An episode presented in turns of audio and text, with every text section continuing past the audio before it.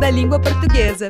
Entre os séculos 16 e 19, foram trazidos ao Brasil aproximadamente 5 milhões de africanos escravizados. Mais da metade falava línguas da família Banto, consideradas as maiores influências no português do Brasil até hoje.